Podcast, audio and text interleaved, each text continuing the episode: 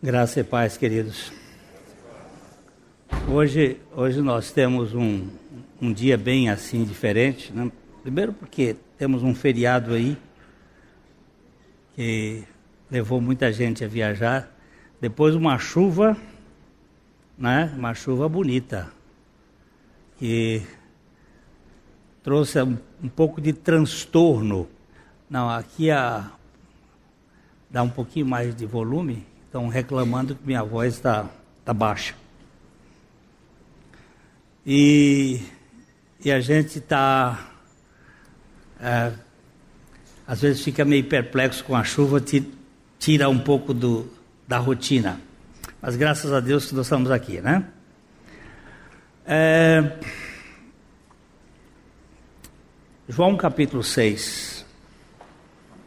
Evangelho de João capítulo 6 verso 41.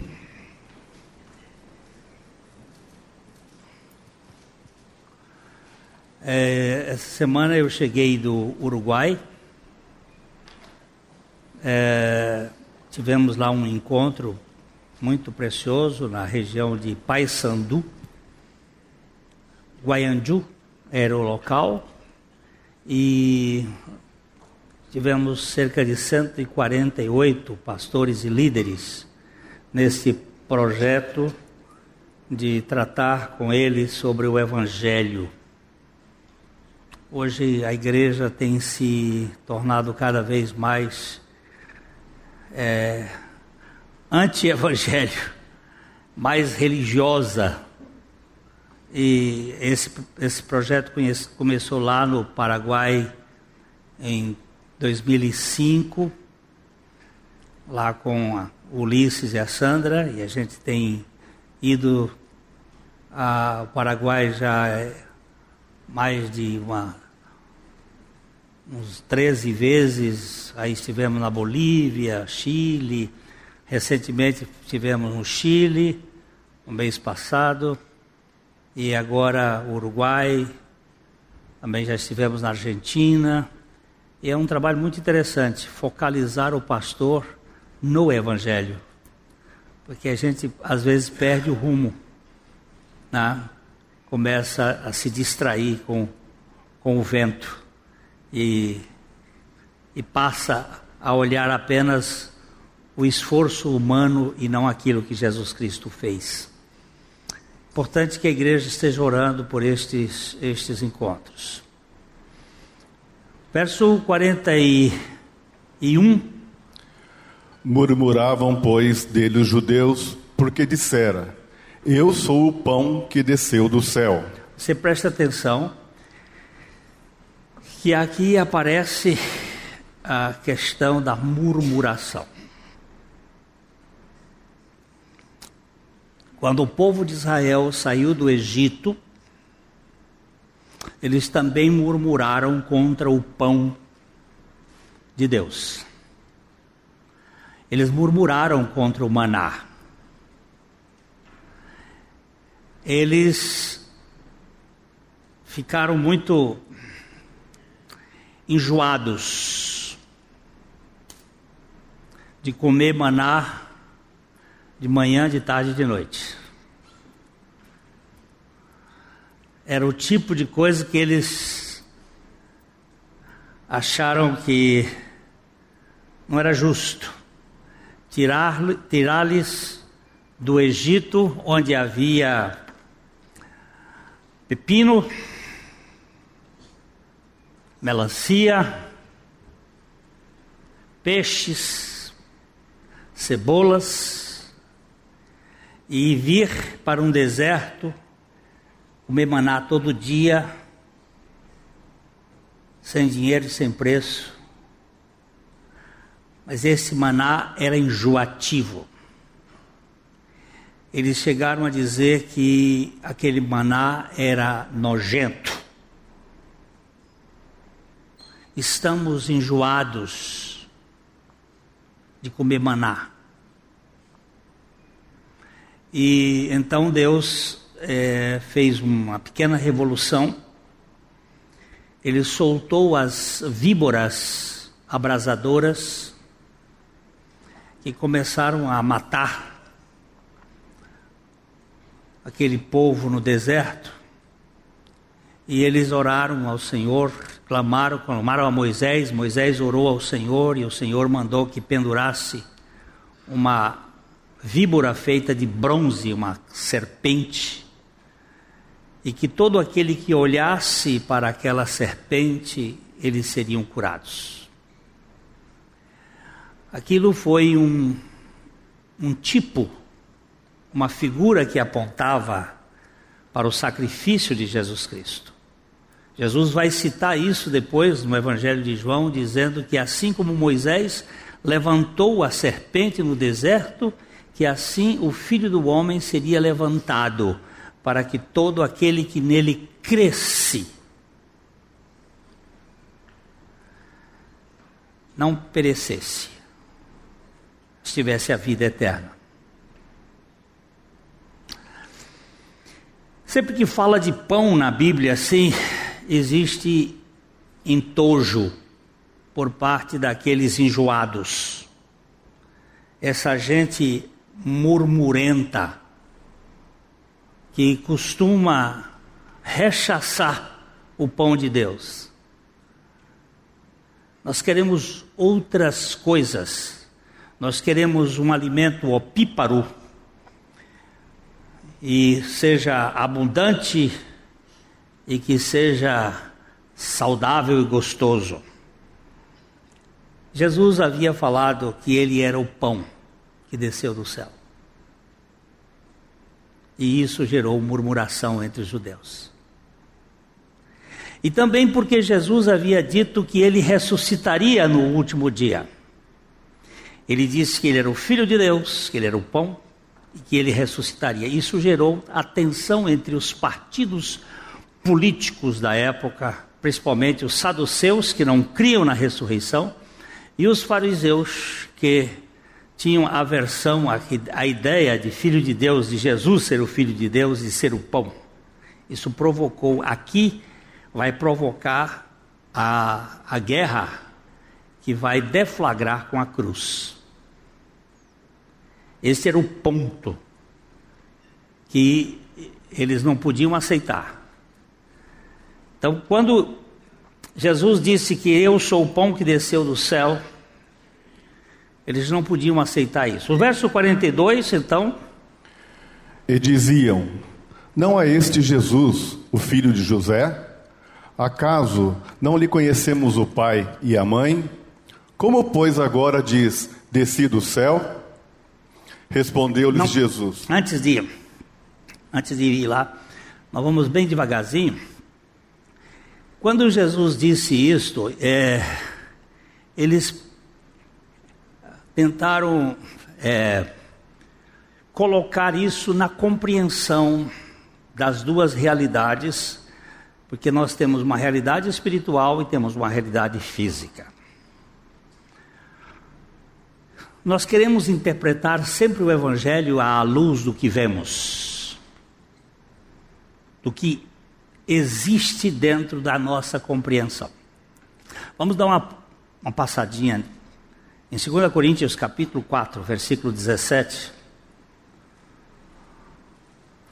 2 Coríntios 4. Porque a nossa leve e momentânea tribulação produz para nós eterno peso de glória, acima de toda comparação. Não atentando nós nas coisas que se veem, mas das que não se veem, porque as que se veem são temporais, e as que se não veem são eternas. O que aqui mostra claramente que existem duas realidades, uma que é temporal e outra que é eterna. Uma que é visível e outra que é invisível.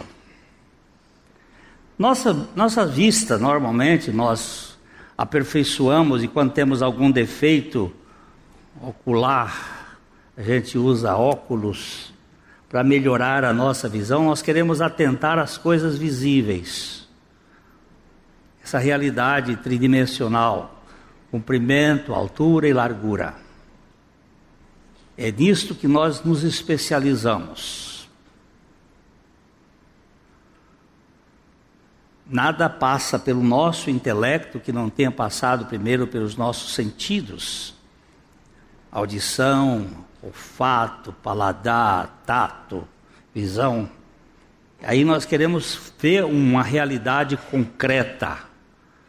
Mas Jesus estava dizendo: Eu sou o pão que desceu do céu. E o que, que acontece com isso? Isso precisa de revelação. Isso precisa de alguém que traga mais substrato. E eles não compreendiam isto. Porque de um modo geral a religião ela só trabalha com o visível. Vocês se lembram que Marta, a irmã de Lázaro e de Maria, quando ela é,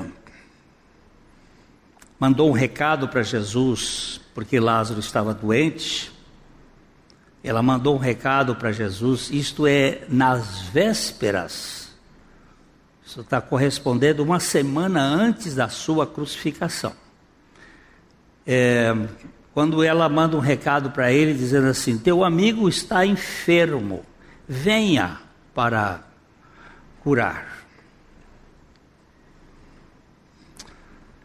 A nossa expectativa sempre é essa de imediata, as coisas acontecerem logo. E aí Jesus não foi logo, ele esbarrou ali, tem uma discussão entre os discípulos sobre essa ida, não vai para lá, porque o senhor vai lá para Jerusalém, o senhor vai ser morto. E, e ele segura um pouco. Aí depois ele diz: Vamos, vamos acordar Lázaro. Mas se acordar não tem problema. Ele diz: Não, Lázaro morreu, mas nós vamos levantar. Quando Jesus vai se aproximando da cidade de Lázaro, Emaús, de Betânia, Maria soube e, e já veio, porque todo ansioso é assim, ele não espera. A característica do ansioso é que ele ele ele está sempre afoito e ele quer passar pito nos outros. O ansioso vive de dedo em riste na cara dos outros porque erra. Aí já Maria chegou e disse assim: Se tu estivesses aqui, meu irmão não teria morrido.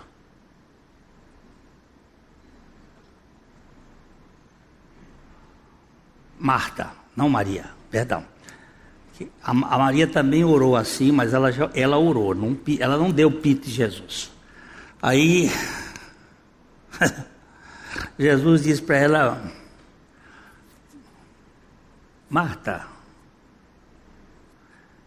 eu sou a ressurreição e a vida. Quem crê em mim, ainda que morra, viverá. Cristo isto. E ela faz uma profissão de fé linda. Eu creio, Senhor. Mas na hora que o Senhor Jesus vai ao túmulo e manda tirar a pedra que estava na boca do sepulcro, é, aquele, aquele sepulcro, segundo os historiadores contam, eu fui visitar o sepulcro que deveria ser o lugar, é uma, ele tem uma, uma parede e depois ele desce para a terra. Não é como esses nossos sepulcros aqui. Ele era feito na rocha e tinha uma pedra, como o de Jesus também tinha uma pedra na boca. E quando Jesus mandou tirar a pedra, remover a pedra. No caso dele, ele não mandou ninguém remover a pedra. O anjo veio e removeu. Mas ele disse: Tirai a pedra. Quando ele disse isso, a fé de Marta fedeu. Ela que tinha fé demais, ela disse: Creio ela agora diz assim: não mexe nisso porque é de quatro dias. Nili est intellecto quod non fueros primus incenso. Ó nós aqui. Nada existe no nosso intelecto que não tenha passado primeiro pelos nossos sentidos. Como é que pode o senhor dizer isso? Eu preciso de lógica matemática, eu preciso das coisas concretas, eu preciso do visível para eu crer. E Jesus diz assim: Marta, eu não te disse que se creres verás a glória de Deus? Não é se vires, é se creres. Não troque o verbo. Eu não te disse que se creres verás a glória de Deus? Eu não te disse se vires crerás. Você não precisa do visível para crer.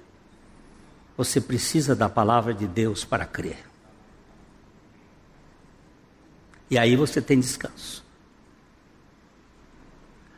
Toda murmuração, toda agonia da alma, ela surge exatamente desta nossa percepção da realidade do ponto de vista do que nós podemos entender.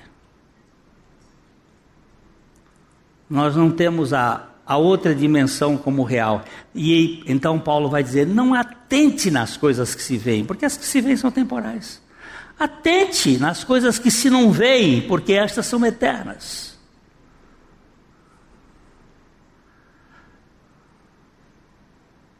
Onde é que você está agora, Glênio? Nesse momento, eu estou em dois lugares.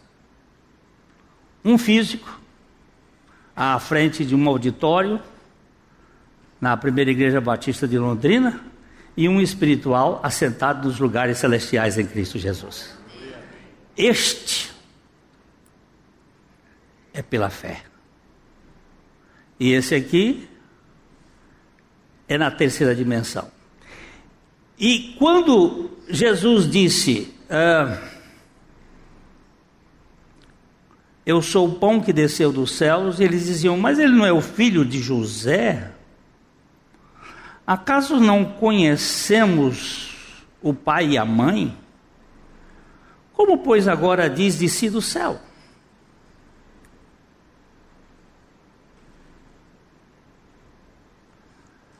Eu quero crer com esses olhos que a terra de comer. Tudo bem, então você não tem fé. Você não vai exercer fé. E aí o versículo 30, 43, Jesus diz: Respondeu-lhes Jesus: Não murmureis entre vós. Ninguém pode vir a mim se o Pai que me enviou não o trouxer, e eu o ressuscitarei no último dia. Aqui Jesus repete pela terceira vez a expressão, e eu ressuscitarei no último dia. Onde é que está a primeira e a segunda? No versículo 39 e no versículo 40. Vamos só ver o versículo 39, ó. E a vontade de quem me enviou é esta: que nenhum eu perca de todos os que me deu. Pelo contrário, eu o ressuscitarei no último dia.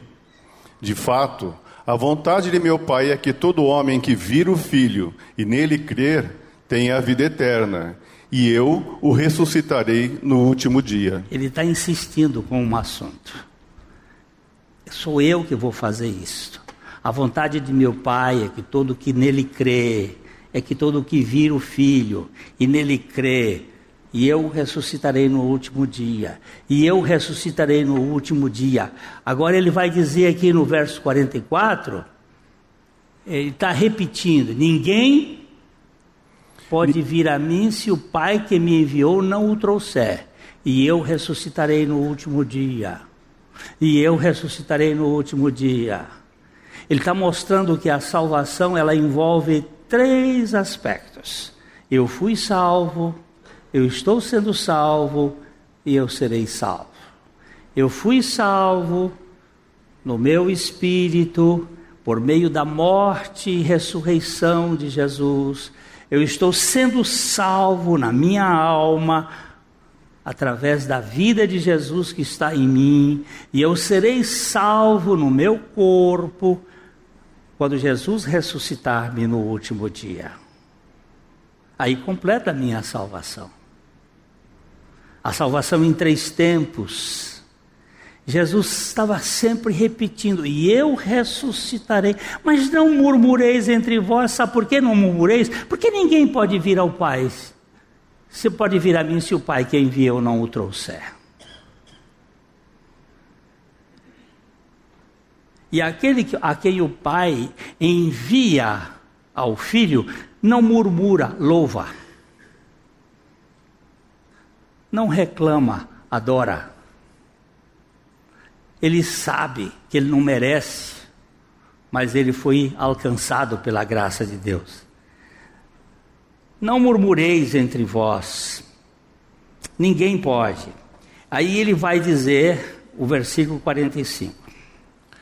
Está escrito nos profetas: e serão todos ensinados por Deus. Portanto, todo aquele que da parte do Pai tem ouvido e aprendido, esse vem a mim. Não que alguém tenha visto o Pai, salvo aquele que vem de Deus. Este o tem visto. Pode continuar.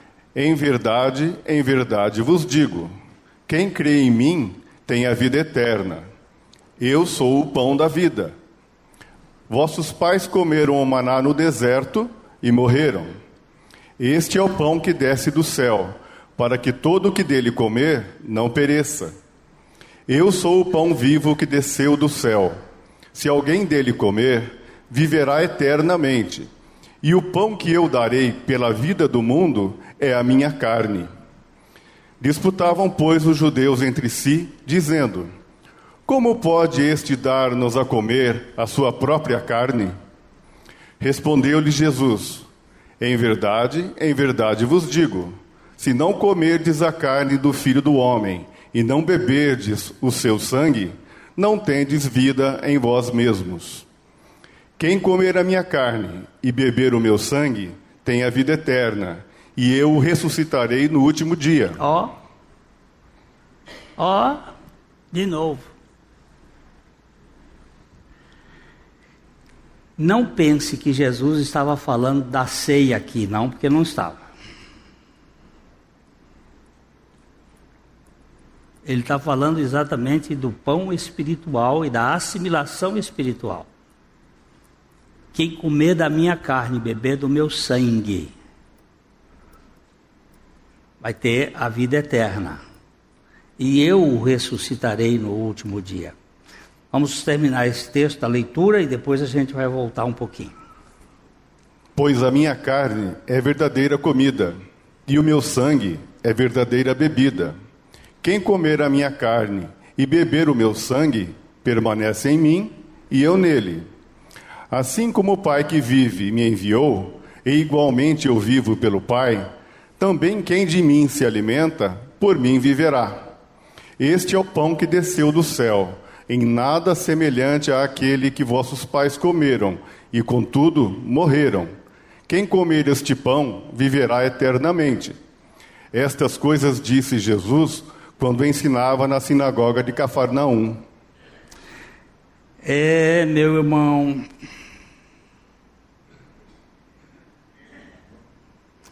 Portanto, aquele que da parte do Pai tem ouvido e aprendido, esse vem a mim.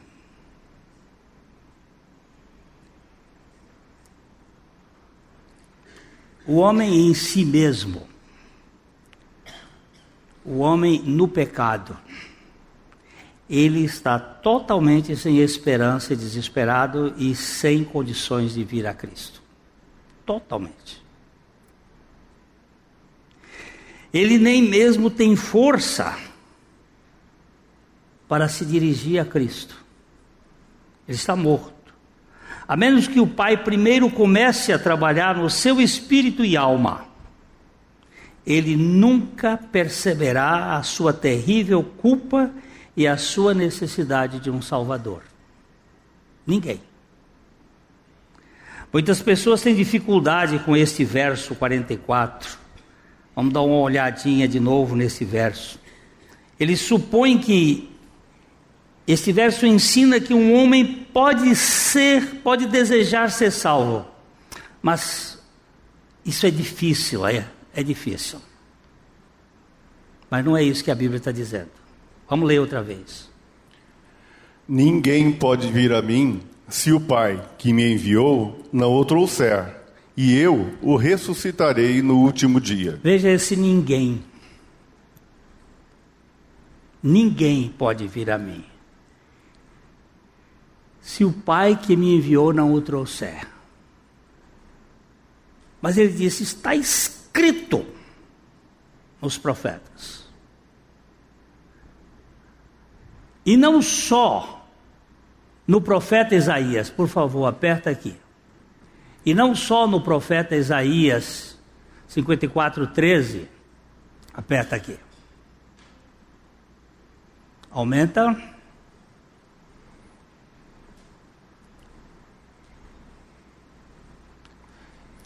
Todos. Todos os teus filhos serão ensinados do Senhor, e será grande a paz de teus filhos. Não só foi o profeta Isaías que disse isso, Jesus citou o profeta Isaías.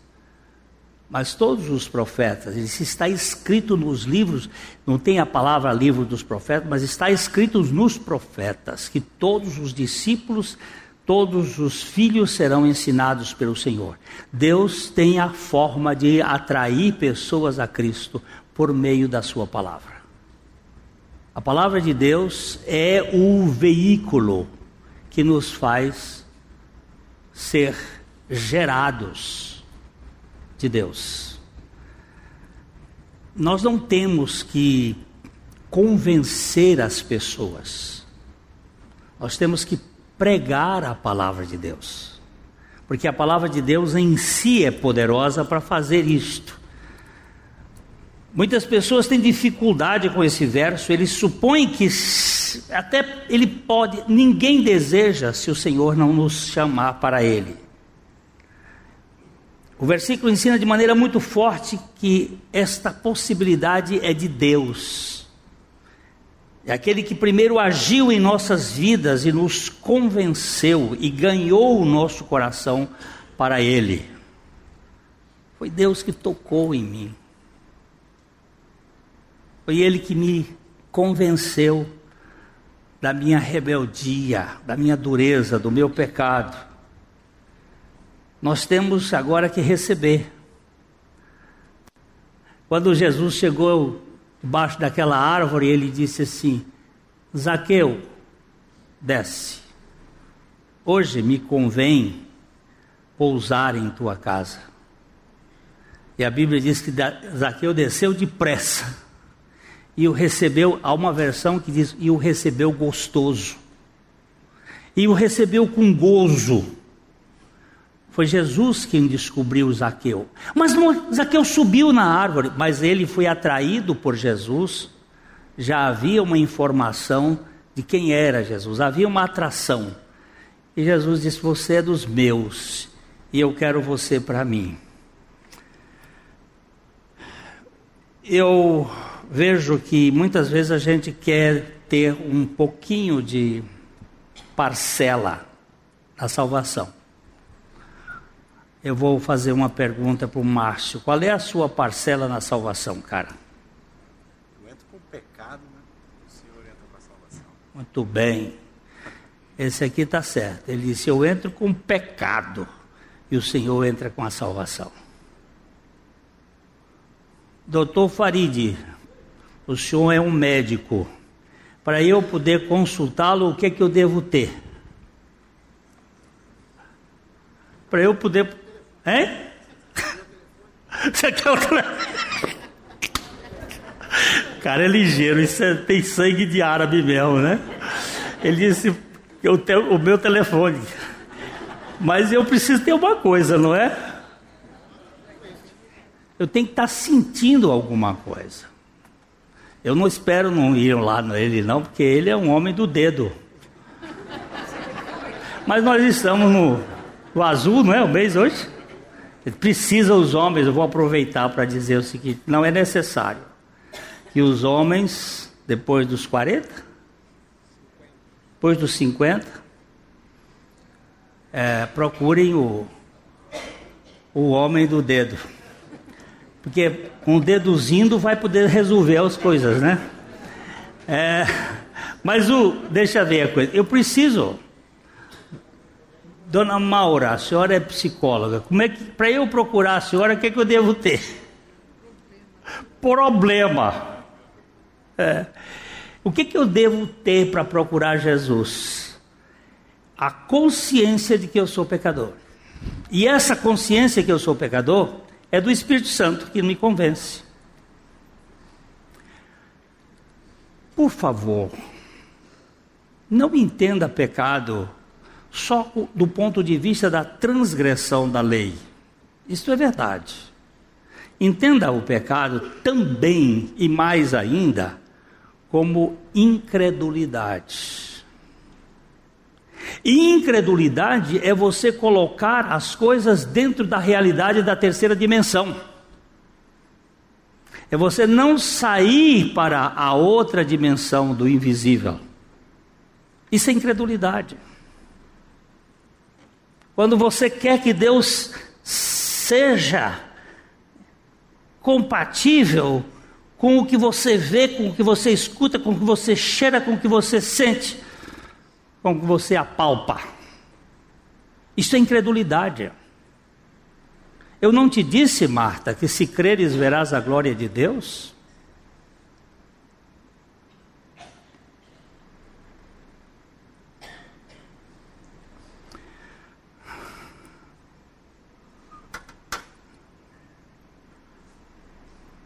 Ah, o fato de as pessoas serem ensinadas por Deus não significa que elas viram a Deus. Porque Jesus diz que ninguém, o verso 46 diz que ninguém viu a Deus senão aquele que desceu de, de, dos céus. Mas nós precisamos crer na palavra de Deus. E aqui o verso 47, que eu quero parar um pouquinho nele aqui. O verso 47 é um verso que é muito claro, é um dos versos curtos da Bíblia, muito claro, de que a salvação é tão somente pela fé. Não é pelas obras, não é pela justiça, é pela fé. Veja esse verso. Em verdade, em verdade vos digo: quem crê em mim tem a vida eterna. Pronto. Eu sou Não. o pão da vida. Aí ele vai insistir que ele é o pão. Mas ele diz assim: em verdade, em verdade. Deixa eu ver se vocês que estão acompanhando essa série de estudos do livro de João sabem quantas vezes Jesus disse em verdade, em verdade no, no Evangelho de João.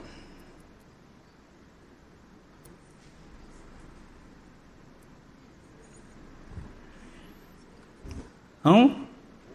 Uma? É só no Evangelho de João que existe essa expressão. Em verdade, é verdade. Mas ela aparece 25 vezes. 25 vezes. Recorrente. E esta palavra, no, no hebraico, de onde vem a palavra, a palavra na verdade, na verdade, ela é, vem do hebraico que é emet. A palavra emet, ela é formada da primeira letra do alfabeto, o Aleph, da letra do meio, o Mem, e da última letra, o Tal. A verdade corresponde a todo o alfabeto. A primeira letra, a letra do meio e a última letra. Ou seja, o alfabeto todo, a linguagem toda, tem que corresponder o que seja a verdade. E aqui ele repete enfaticamente, só João registra isso. Na verdade, na verdade. Quando Jesus está dizendo isso, é que o ponto é fundamental. Ele está dizendo: na verdade, na verdade vos digo que quem crê em mim tem a vida eterna. Por favor, queridos, não é quem acredita em mim. O verbo acreditar não é sinônimo do verbo crer. O verbo acreditar, ele, ele é uma questão lógica, dar crédito a. Mas o verbo crer é você entrar em. É a história do, do barco ou do avião. É você entrar nele. O seu chão dentro do barco, o seu chão no mar é dentro do barco.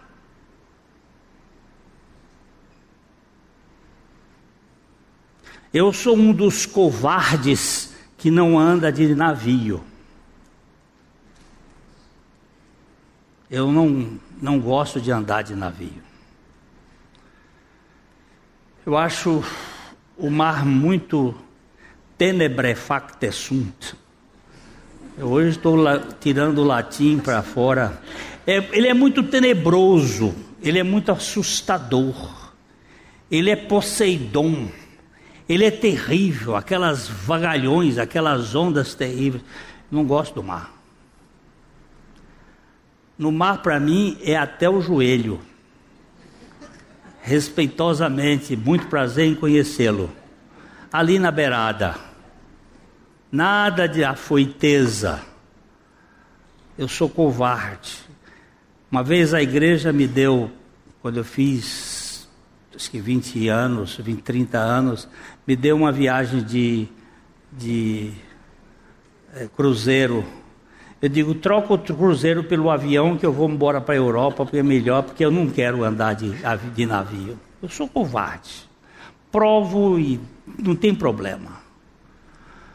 Não tenho confiança no navio. Depois eu enjoo muito. Mas tem gente que não anda de avião porque tem medo.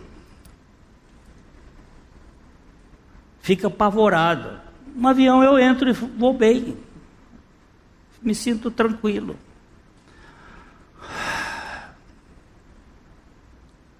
Agora, gente, fé é entrar em Jesus. É não confiar em nada em mim.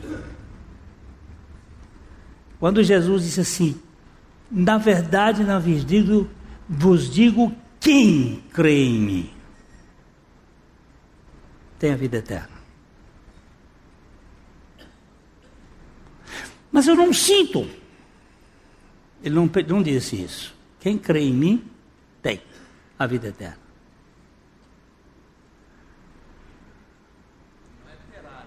Não é, não é terá, é tem. Tem. Você pode dizer hoje aqui, nessa reunião, você crê em Jesus? Não estou perguntando se você acredita que foi Jesus. É que a sua vida está entregue nas mãos de Jesus.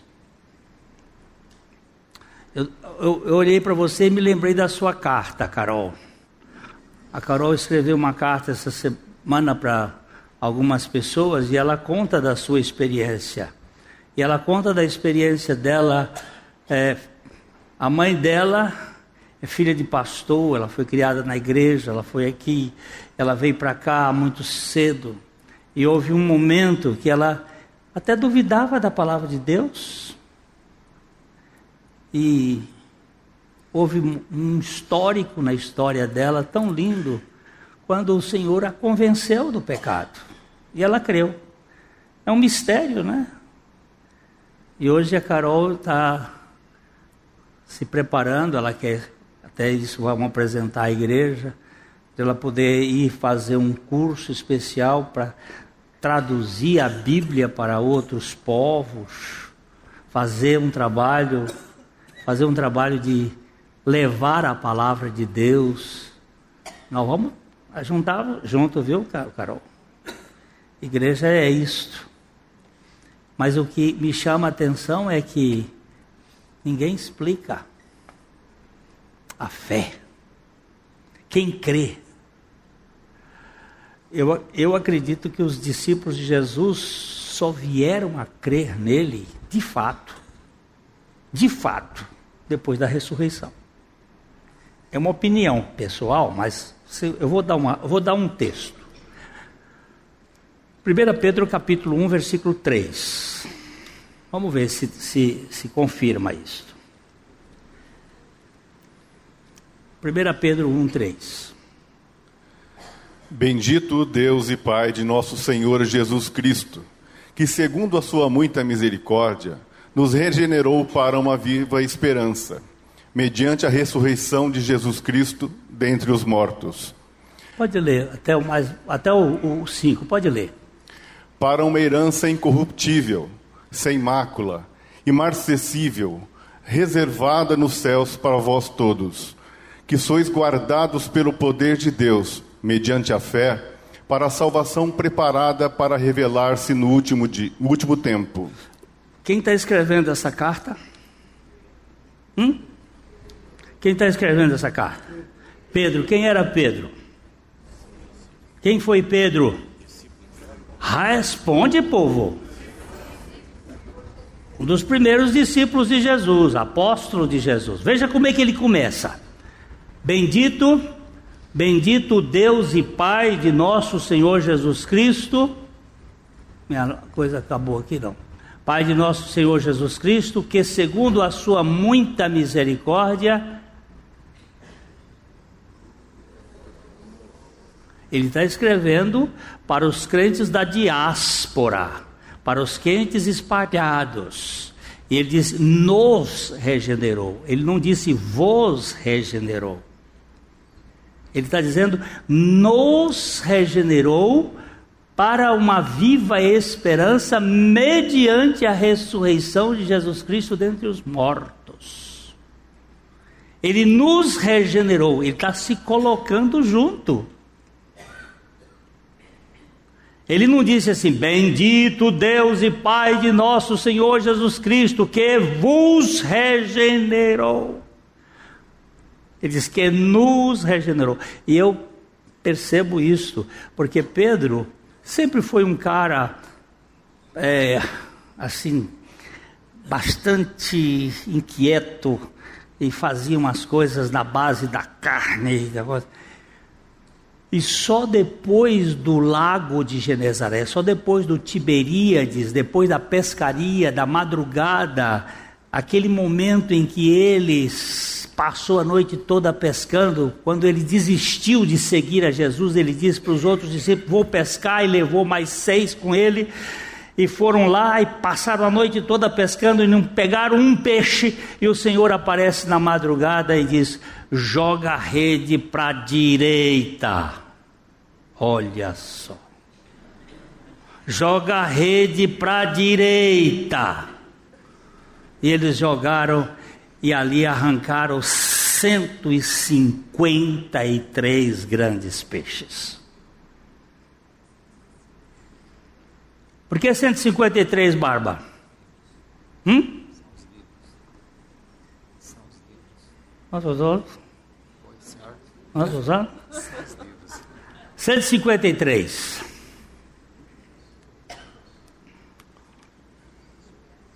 É o nome, é a soma das letras que forma ictos.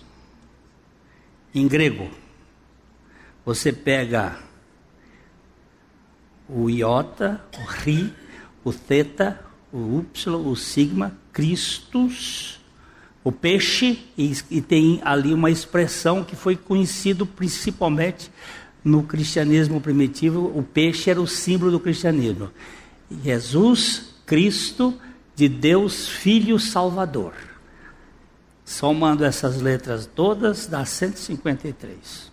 Mas por que 153? Porque o número, segundo um, ictiologista, um estudante de peixes, no século XIX, ele descobriu que o lago de Genezaré só tinha 153 espécies. Não tinha 154 nem 152. O, que, que ele quis dizer? De todas as tribos, povos e nações eu vou salvar gente. E 153 é o número de pessoas que Jesus tocou pessoalmente desde a mulher samaritana, Nicodemos, pessoas em que ele, ele esteve com ela, são 153 na Bíblia. E Pedro foi um desses 153 que Jesus tocou pessoalmente. E quando Pedro estava decepcionado e desamparado lá, Jesus chama ele e diz assim: Pedro, você me ama? ali eu acho. É ele, ele vai entender. Nos regenerou por, para uma viva esperança, mediante a ressurreição de Jesus Cristo dentre os mortos, para uma herança incorruptível. Alguém pode me dizer o que é corruptível? Hã? Aquilo que apodrece, que murcha, incorruptível, sem mácula, sem mancha, imarcessível, que não murcha, reservada nos céus para vós outros. Os quais, ó, agora ele usa o sois. Aí ele, ele tira e põe pra, para a, os crentes, o quais sois guardados pelo poder de Deus, mediante a fé, para a salvação preparada para revelar-se no último tempo. Aquele último tempo que ele dizia: Eu ressuscitarei no último dia. Aqui está. Eu estou sendo reservado. É a ressurreição de Jesus dentre os mortos, o lugar da salvação. Pedro foi salvo, assim como os outros apóstolos, eu creio, pela ressurreição de Jesus. Esse é um dos versículos mais importantes da Bíblia, o versículo 30 e 47. Ele, ele mostra que não é por obras, não é por leis, não é por ser membro da igreja, não é por obedecer à lei áurea. Alguém sabe qual é a lei áurea da Bíblia? Não. Tem uma lei áurea muito importante que as pessoas gostam. Alguém sabe qual é? Opa! Tudo que vós quereis que os homens vos façam, fazei vós a eles. Aí tem um grupo das, dos universalistas que dizem que este é o ponto da salvação. Se você faz aos outros aquilo que você gostaria de fazer para você, então você é um salvo. Mas nessa não. Salvação não está na lei áurea. A salvação está em Jesus. A lei áurea ou a lei desta, desse serviço é por causa dele. Tudo aquilo que você quer que os outros façam, faça eles também. Mas isso é por causa de Cristo que está em nós, e não por causa dessa lei em si. E nem por credos, mas simplesmente por crer no Senhor Jesus Cristo. Crer nele e você é salvo. Tão simples assim, tão simples assim, e tão difícil para a gente crer, porque você quer dar pitacos Se você vir que logo depois que Jesus diz isso, começa uma discussão, eles não querem saber, ele diz, vocês precisam comer minha carne, vocês precisam beber meu vinho, mas eles não querem, sabe por quê? Porque eu quero estar no controle. Eu vou terminar aqui, mas a minha nora, ela estava dizendo assim, ah, eu só vou nesse avião, era um, um King Air, ela disse assim, eu só vou nesse avião se eu for do lado do piloto. Eu quero ter a sensação de que eu também estou pilotando. Eu digo, autoconfiança é o terrível, é a coisa mais terrível. Eu quero ter o controle. Eu não posso passar pela Felipe, a noite escura de hã? A noite, a noite escura esse cara um dia chegou para mim e disse assim: ah, Eu estou fazendo as minhas orações, mas elas estão. Parece que o céu está de bronze. Ela bate lá e não volta. E volta. Eu, eu não estou ouvindo nada. Ele começou na vida cristã com respostas e agora estava. Eu digo, possivelmente, meu amado, você está passando na escola da fé um lugar maravilhoso, que é a noite escura da alma. Quando Deus coloca você num lugar que parece impenetrável, parece que você está sozinho. E Ele está treinando você a cantar como roxinol no escuro. Passado uns meses, ele voltou a conversar comigo. Ele disse: passou aquele período, passou por um tempo, depois volta outra. Aí ele disse: já voltou, volta, porque Deus não, não nos treina, Ele não nos prova por, por um período, depois outro, e depois outro. Muitas vezes a gente se sente tão sozinho, parece que ele não escuta. E é aí que nós temos que nos firmar. Eu vou dar um texto e a gente termina. Isaías 50, verso 11.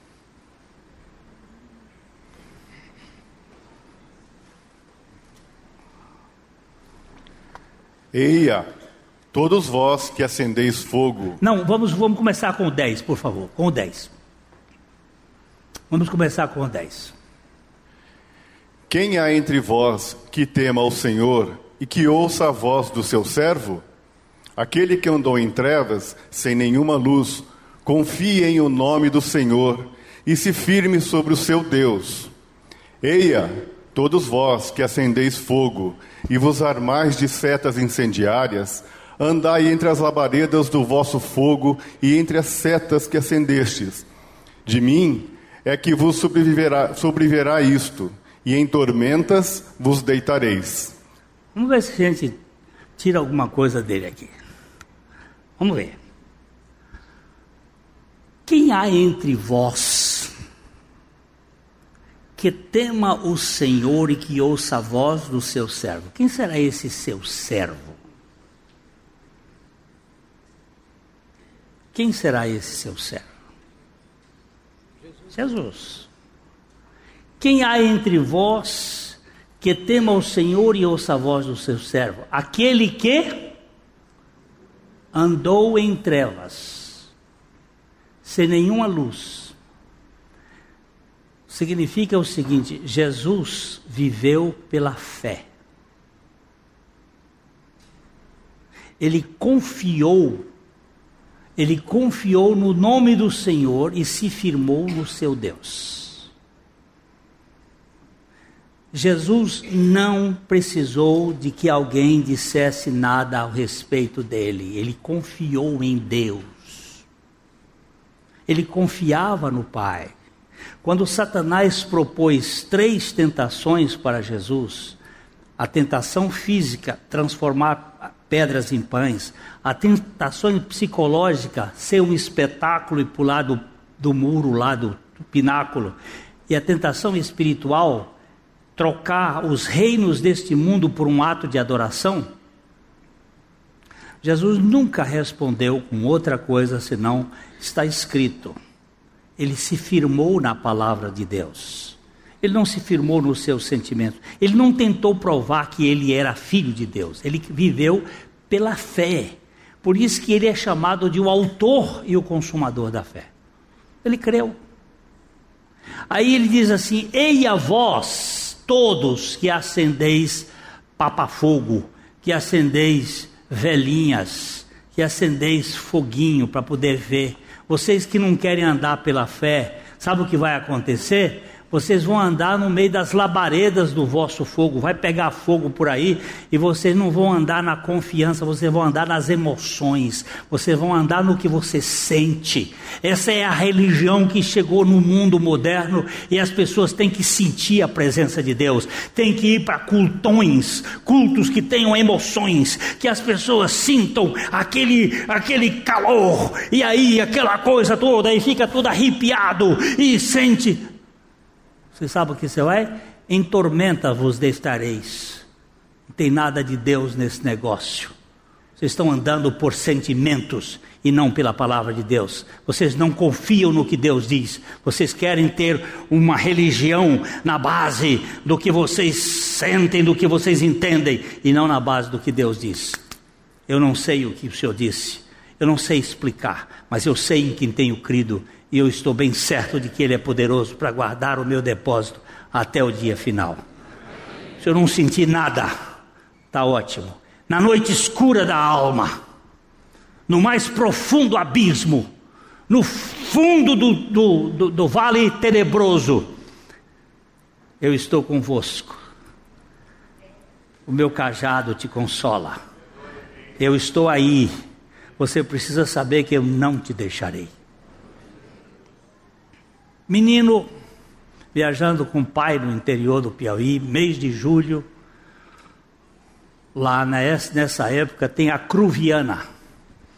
A Cruviana é um vento frio que começa às 11 horas da noite e vai até o dia amanhecer, e é frio, frio, frio que chega até 8 graus, lá no Piauí, frio de deserto. E viajando com meu pai, armamos as redes. Meu pai queria me formar um homem. Naquele tempo, para formar homem, tinha que, às vezes, passar por alguns. Armamos a rede, ele e eu, ele, menino, um menino de 8 anos de idade armada a rede lá no meio, botou fogo num canto para a noite ali. Papai, e a onça? Não, se a onça vier, eu tenho um rifle e um revólver aqui, eu dou um tiro nela. Nós vamos dormir aqui. Papai era eleitor do Bolsonaro.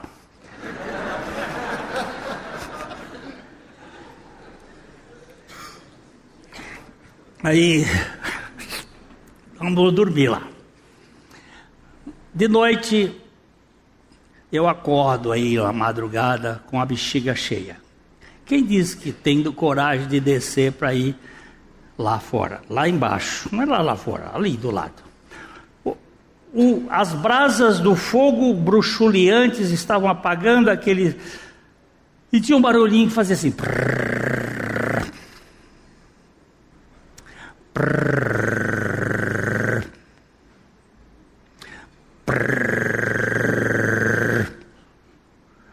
E eu na, na rede, embaixo um couro de carneiro, em cima o cobertor. Papai! Papai! Papai! O que é, Glênio? O que é isso? É o vento na palha do buritizeiro. O que, é que você quer? Eu quero fazer xixi. Desce. Desce da rede e vai fazer o xixi. Ele não desceu, mandou descer. Eu fui, fiz o xixi. Agora ele veio, me cobriu, vai dormir. Sabe que eu não tive medo? Porque o meu herói estava ali. eu confiava no meu pai. E no meu pai. E no meu Senhor que disse: Eu estarei todos os dias até a consumação dos séculos com você. Por que não descanso? Por que, que eu não descanso no Senhor? No meio das lutas que eu tenho. Todo aquele que nele crê tem a vida eterna. Todo aquele que nele crê tem a segurança. Todo aquele que nele crê vai poder descansar. Porque ele disse: Eu não te deixarei. E nunca te abandonarei. Oh Senhor, muito obrigado por esse, essa segurança que tu nos dás. Aleluia! é bom demais. O Evangelho é muito bom. A Livraria PIB Londrina procura selecionar cuidadosamente seus títulos e autores a fim de oferecer um conteúdo alinhado com o Evangelho de Jesus Cristo. Bíblias, livros de teologia, devocionais, literatura infantil, biografias, comentários bíblicos e muito mais. Dispomos também de um acervo de CDs e DVDs das mais de 5 mil mensagens ministradas na primeira Igreja Batista em Londrina. Visite a Livraria PIB Londrina e conheça ainda mais. Livraria PIB Londrina, de segunda a sexta, das 13h30 às 18 horas.